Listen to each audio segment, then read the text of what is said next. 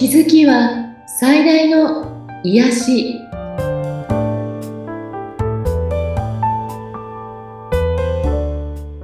皆さんこんにちは。アトラクションカウンセラーの広田ゆかりです。アシスタントの菅千奈美です。ゆかりさんよろしくお願いいたします。よろしくお願いします。さあ今回はどのようなテーマになりますか？はい。今回も、えー、いただいた質問のパート2、えー、自己肯定感が低いんですが、これどうしたらいいでしょうかというような質問なんですね。はい、私も低いです。今まで、はい、自己肯定感が私は高いんですよという人にはあまりあったことがないので、これはあの皆さん共通の悩みじゃないかなと思うんですね。ええ。うん、日本人に多分非常にこの自己肯定感が低いんだよなという悩みの方多いと思うんですが、はい。えー、私はちょっとこの自己肯定感というみんなこう呪いにかかってるなってちょっと思ったりもするんですね。おはい。あの自己肯定感ってもちろん、あの高め低めというのはあるんですがその人の中でもその時の状況に応じてアップダウンするものなんですね。はい。やっぱりあのコンディション悪い時は低くなるし、うん、うん、失敗しちゃうと下がっちゃうしとか、うん、でも何かうまくいってる時とかっていうのは高くなったりするので、はい、あまりここに自己肯定感が低いからだというふうにとらわれすぎない方がいいと思うんですね。うん、そして、あの、その質問の中に、さらにその、やはり人からどう思われるかが気になって、うん、えっ、ー、と、人のこう、希望？それを考えてしまって、自分の考えがわからなくなるっていうようなことも書かれていて、はい。これも、あの、このご本人の中ではそれが良くないことというふうに捉えているんだなという感じが出ていたんですが、うん、えっと、例えば人の気持ちを察するとか、組んであげるとかいうのは、とても長所でもあるんですよね。うん、決してそれは、あの、ネガティブな風に捉えなくていいと思うんですけど、ただ、えっと、人の言うことばっかりが気になって、人からの評価ばかりが気になって、自分がどうしたいのか全然わからないという状態は、決してハッピーじゃないので、うん、ここは自分を少しチェックしてみる必要があるかなって思うんですね。はい。うん。で、自己肯定感って具体的に何ですかって言ったときに、ありのままの自分を肯定する感覚ということなんですね。かけがえのない自分を肯定的に好意的に捉えているかということでもあります。はい。自分が自分をどう評価しているかということが、えまあ、自己肯定感と言っていいと思うんですけど、うん、これが一般的に低いとされているのは、人と比較してどうかというところにすごくこだわってしまったり、うん、なんかあの、なんて言うんでしょうね。えっ、ー、と、自分が人と比較してこうだからダメだというふうにジャッジしてしまうというような状況になると、うん、なんかね、すごく辛い状況になりますよね。はい。うん、あと、自己肯定感が低いということの一つの特徴に、承認欲求が高いというのがあるんです。うん、自分で自分を認めていないので、人から認めてもらいたい、よく思われたいということが、えっ、ー、と、強く出るということなんですけど、これね、承認欲求のない人はいないんですね。はい。なんなら人間って承認欲求が服着て歩いてるようなものなんです。みんなあるということなんですね。うん。だから、そこあまり気にしすぎなくていいんだけど、はい。人からの承認がないと不安だというのは、やっぱりその本人にとって辛くなっちゃうので、うん、あとは非常に人に依存しやすくもなっちゃうんですね、そうなると。はい。なので、あ自分自身を自分で認めるということが非常にこの自己肯定感をアップするのに重要になります。うん、自分を認めるというのは素晴らしい自分を認めるということではなくて、はい。ちょっとダメなところも、うん、ちょっとネガティブなところも、期待通りじゃなかった自分も全部ひっくるめてこれが自分なんだよって受け入れることなんですね。うん。うん。あの、完璧な人いないので、はい。ダメなところをジャッジしていると、すごく苦しくなっちゃうんですね。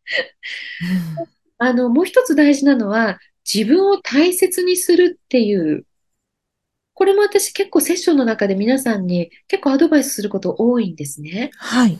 で、具体的に自分を大切にするってどういうことですかというふうに聞かれることも多いんですけど、うん、これも広い意味でいろいろあるけど、一番大事なのは、自分の感情に気づいてあげることなんです。はい。人のことばっかり気になっていると、自分の感情がわからない。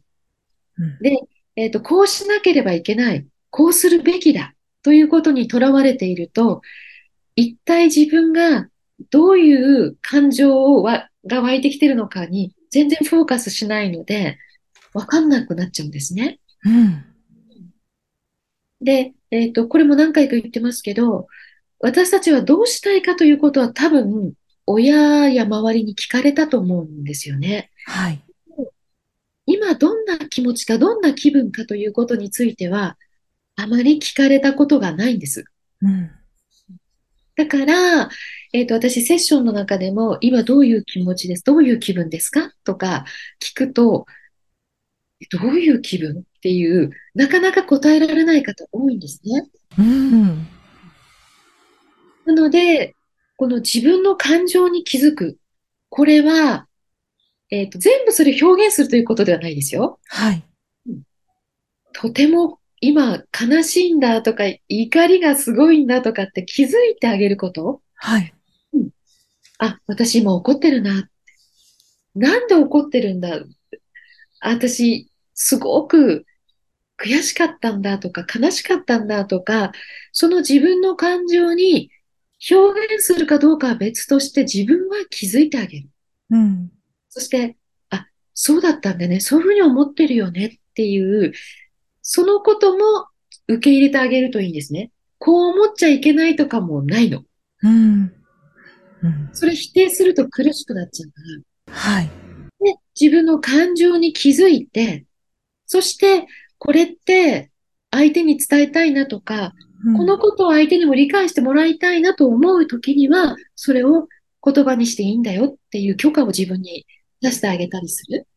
おこれなら自分を大切にするということの中でもとても重要なとこかなと私思うんですね。うん。そして自分の価値というものに、えっ、ー、と、気づいてあげるっていうか、認めてあげるっていうことですね。うん。うん。えっ、ー、と、これって自分って重要な価値があるんだぞって思ったからって、本当にそう思えるかっていうと、またちょっと別なので、うん、ここはね、小さなステップでいいんですよね。うん。うん。小さなことで、あ、こういうことできた私ってすごいなとか、こんな私って結構可愛いじゃないとか、うん、自分でちょっと小さなことを褒めていくっていうか、はい。本当はそれを親とかがやってあげるとよかったんですね。うん。でもね、親から褒められたことがないというふうに言う方すごく多いの。これ結構悲しいことなんだけど。えっと、自己肯定感の、えっと、作られるのって、えっと、親からの言葉のストローク、声掛け、言葉がけ、あと、教育者っていうか、教育者意外と小さい時の先生とか大人からの、はい、えっと、言葉の多くがかなり影響してるんですね。うん。そして、その親のだけではなく、自分の認識、えっと、ある程度の年齢になってくると自分の認識が出てきます。そして、自分の中でね、えっと、実は脚色もしてるんですね。はい。親のせいばっかじゃないの。自分の脚色が入ってます。だから、えっと、自分の中でこういう、これってこういうことなんだという思い込みと言ってもいいかな。はい。そういう脚色のなんか型みたいなの、鋳型みたいなのができていて、うん、どんなことが入ってきても、こういうふうにちょっと型になって自分の中で記憶になっちゃってるかね。はい。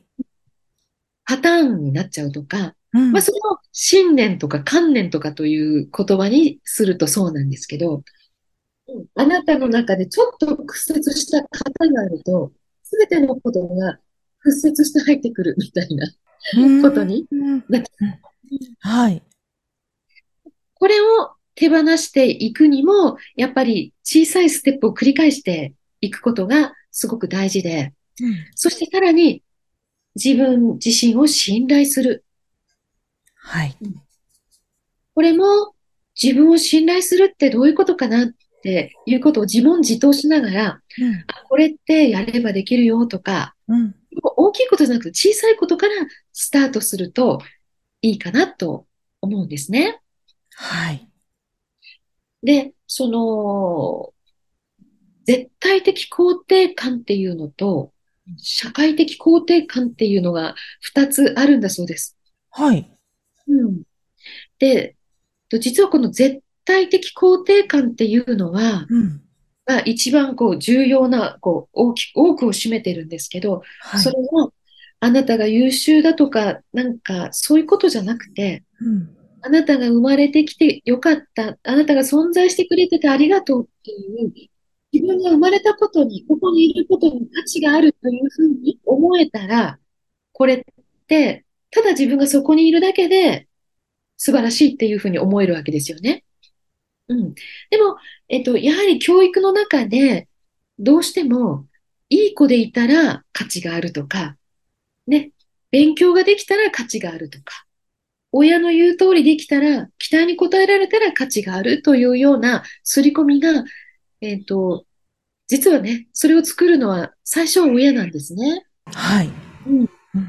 だから、子育てしてる方、本当にここをすごく大事にしたらいいなって、ただその子が生まれてきてくれるだけで、とても幸せだったはずなのに、そこにまた欲がはい。出てくるね。うん。うんでもそういうものなので、うん。は自分が大人になっていく過程で、その肯定感を高めていけるといいなと思うんですね。はい。肯定感っていうのは、社会でいろんな人に認められたり、うん。すごくいいねって褒められたりするようなことでもあります。これはだから後から自分でこう積み重ねていけるということなんですね。うん。なるほど。なんかあのーこの自己肯定感って、やっぱり車に例えるとエンジンみたいなものなんですよ。はい。だから、やはりこのエンジンが大きいと、うん。あの、平坦なところ歩くの、走るときは、このエンジンが大きくても小さくても変わんないんだけど、うん。なんかこう、山道みたいなとこになると、はい。エンジン小さいとパワー不足になりますよね。そうですね。うん。そんな感じで、皆さんが自己肯定感が、えー高いと、どんなこと起きても大丈夫って思えるし、うん。低くなってるときは、無理だとかできないとかっていうとこに陥ってしまうということなので、はい。うん。でもそれは確かに基礎を作ったのは育っていく過程で作られたんだけど、もう一回言いますね。自分の脚色もそこに入っている。うん。そこを自分で今修正することは可能です。ね。そして、えーそこをジャッジせずに、うん。ダメ出しせずにやっていくと、いい、長所と短所って裏表なので、ええ。これを長所にしていくというふうに考えて、あの、日々、これ取り組んでみてくれたらいいかなと思います。はい。聞いてみてどう思います？船見さん。もうね、私自身も自己肯定感低いなっていうふうに思ってたんですけど、うん。でもちょっと勇気もらいました。よかった。はい。うん。あ、なんかちょっと一個付け加えるとね、はい。威張る人とか、うん。傲慢な態度取る人、ええ。これって自己肯定感が高いんではなくて、低いとそうなります。あ、低いからこそそうなってしまうってことなんですね。自己肯定感が本当に高い人は、うん。あの、傲慢になったり、威張ったりしないんですね。うーん。なので、そこのところも、えっと、皆さんが分かってるといいかなと思います。はい。わかりました。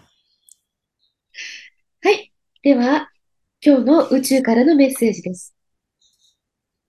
こんな話を聞いたことはありませんか？